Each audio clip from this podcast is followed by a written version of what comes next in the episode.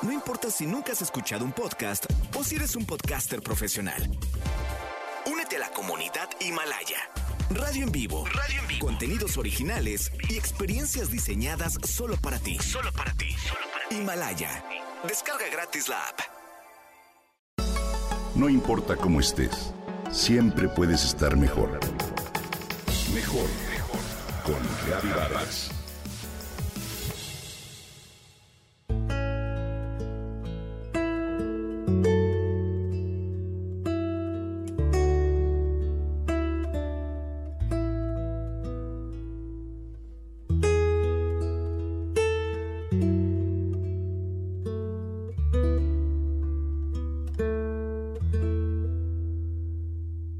En la gran mayoría de las lenguas del mundo, la palabra madre comienza con la letra M. Mutter en alemán, Mai en portugués, Mama en Kiswahili, Moeder en holandés, Moder en sueco, Mitir en griego, Mor en noruego y Mu en chino. Solo hay algunas excepciones de la letra M para esta palabrita. Como madre en japonés es jaja y en el idioma iwi es dada.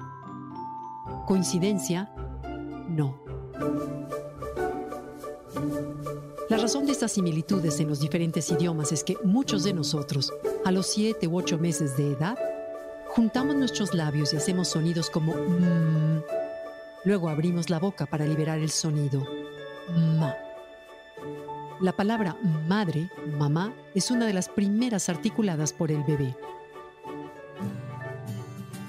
De acuerdo con Cheryl Missick, profesora asociada en Ciencias Comunicativas y Trastornos de la Universidad de Pittsburgh, la palabra madre o mamá evolucionó principalmente del sonido más sencillo de decir para los bebés.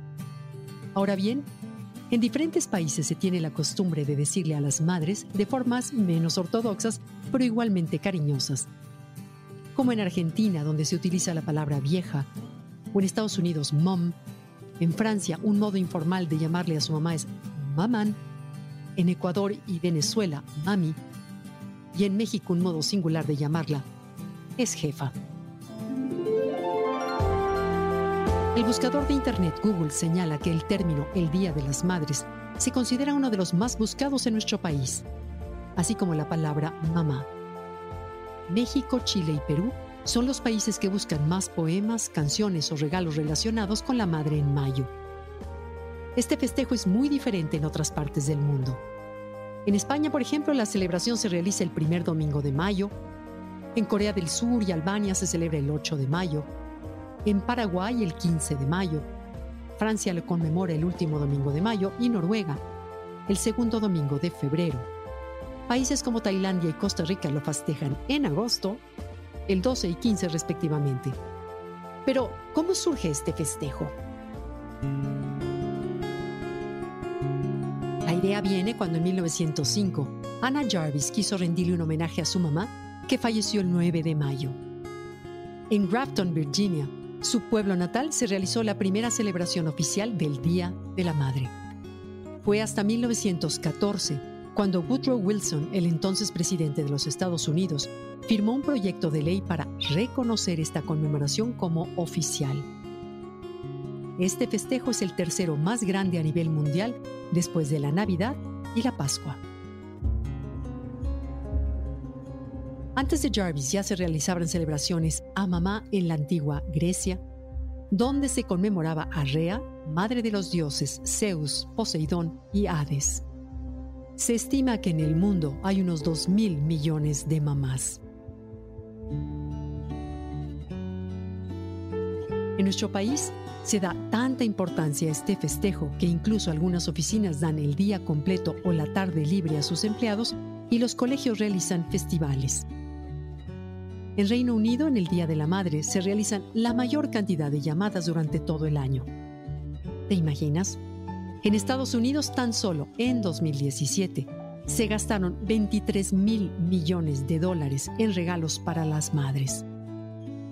Los regalos favoritos para las mamás a nivel mundial van desde ropa, joyas, flores, hasta dulces y postres o simplemente tarjetas de felicitación. Aunque la situación de la pandemia aún no está como para celebrar con ella en restaurantes o grandes reuniones, podemos demostrarle amor con un sinnúmero de actividades creativas, ingeniosas, donde sobre todo dejemos patente nuestro agradecimiento y cariño. Felicidades a todas las mamás.